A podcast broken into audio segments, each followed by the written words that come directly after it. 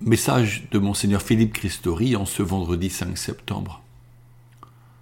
Jésus dit Chaque fois que vous l'avez fait à l'un de ces plus petits de mes frères, c'est à moi que vous l'avez fait.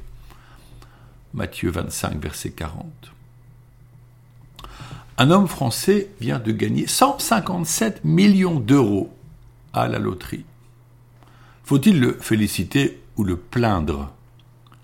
Une personne me disait que si c'était elle, elle donnerait au diocèse la moitié.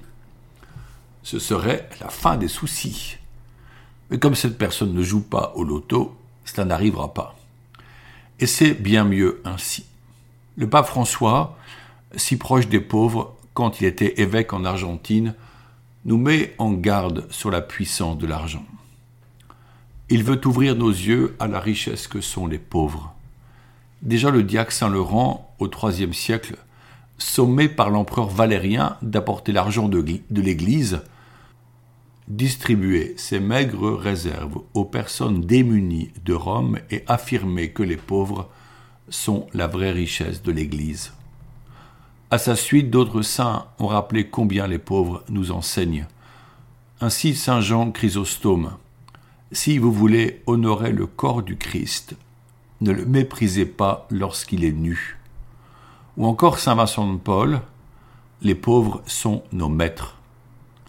Le pape François précise que celui qui entend aimer comme Jésus a aimé doit faire sien son exemple, surtout quand on est appelé à aimer les pauvres. Or la pauvreté prend de nombreux visages. Monseigneur André XXIII indiquait qu'une des nouvelles pauvretés du temps présent est la situation d'adultes en situation de handicap, notamment lorsque leurs parents décèdent. La pauvreté atteint les gens par des causes nombreuses, rappelle le Saint-Père. Par la douleur, par la marginalisation, par l'abus, par la violence, par les tortures et par l'emprisonnement, par la guerre, par la privation de la liberté et de la dignité, par l'ignorance et par l'analphabétisme. En Eure-et-Loire, nous constatons aussi la pauvreté rurale, particulièrement de certains éleveurs ou agriculteurs qui ne reçoivent qu'un maigre revenu pour un lourd travail. C'est surtout au travers d'événements comme la journée des pauvres qu'il nous apparaît de plus en plus que les pauvres ne sont pas le problème, mais la solution, et que toute initiative envers eux ne peut aboutir qu'à partir d'eux. À ce sujet, en ce début septembre, un événement passe plutôt inaperçu, mais j'aimerais le mentionner car il m'apporte beaucoup. Voici plusieurs dizaines d'années naissait à Chartres la communauté des compagnons du partage, un groupe de personnes vivant souvent dans la précarité et qui choisirent de partager un espace de vie et de travail. C'est dans la petite commune de Bayeux-l'Évêque que leur domaine fraternel s'est installé, à côté des bois et des champs. Depuis mon arrivée en Eure-et-Loire, j'ai bénéficié à plusieurs reprises de leur accueil et d'une assiette bien garnie à leur table. Une femme, Nicole, qui a accompagné ce beau projet depuis fort longtemps, les quitte. Sa volonté de discrétion est mise un peu à mal par mon message, mais comment ne pas honorer sa gentillesse, sa persévérance, sa simplicité, son entraide auprès de chacun? Même l'État le reconnut quand elle reçut la Légion d'honneur pour son engagement. Nicole laisse la place à d'autres personnes. Elle laisse la place au Seigneur Jésus-Christ, à qui elle a toujours confié son engagement, car si le Seigneur ne bâtit la maison, les bâtisseurs travaillent en vain. Psaume 126, verset 1. Nicole, nous vous remercions vous dont le franc-parler fait tant plaisir, car il cache votre grande sensibilité et votre bel amour pour tous. Cette belle mission des compagnons du partage rappelle ce que l'Église appelle l'option préférentielle pour les pauvres, qui est un principe élaboré par la doctrine sociale de l'Église, inspirée par l'Évangile de Jésus-Christ.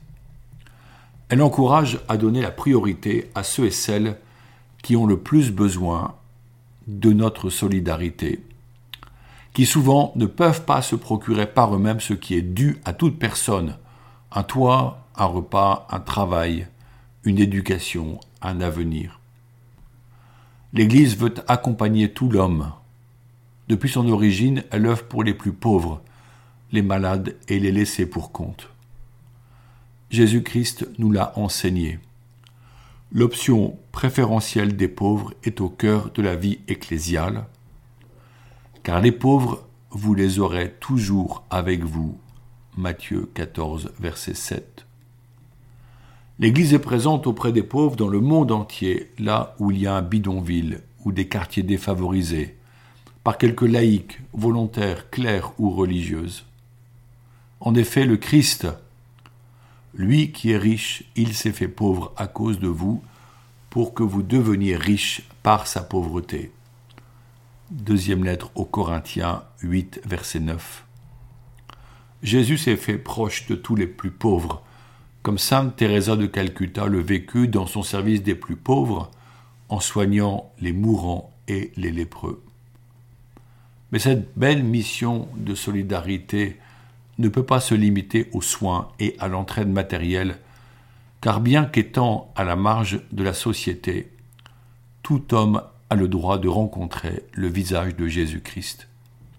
Elle ne cherche pas seulement à œuvrer pour un secours matériel, mais aussi pour répondre aux besoins spirituels. Ne pas connaître le Christ est une autre pauvreté. L'homme, tout homme, même inconsciemment, soif de Dieu, de l'amour de Dieu. Cet amour n'est pas annoncé par les services sociaux et les initiatives laïques, si belles soient-elles, qui s'occupent des plus pauvres. L'Église doit continuer à s'engager pour porter le Christ, car l'amour des pauvres s'inspire des béatitudes et révèle celle-ci à tout homme. Je l'ai un peu compris lorsque, jeune converti, je voulus donner de l'argent et des médailles de la rue du Bac à quatre hommes mendiants à la porte d'une église. Et voici que l'un d'eux, oubliant l'argent, se précipita sur moi pour m'embrasser en me remerciant pour ce cadeau de la Vierge Marie. Ce thème de l'accueil des personnes en situation de pauvreté rejoint une thématique évoquée dans mon dernier message, la question des funérailles en nos églises. Vos échos à mes propos me sont revenus nombreux et c'est tant mieux. En effet, la question revêt une gravité toute particulière et vos réactions le prouvent. Beaucoup de gens se sont habitués à une réponse positive dès que l'on appelle l'accueil paroissial pour une date de funérailles.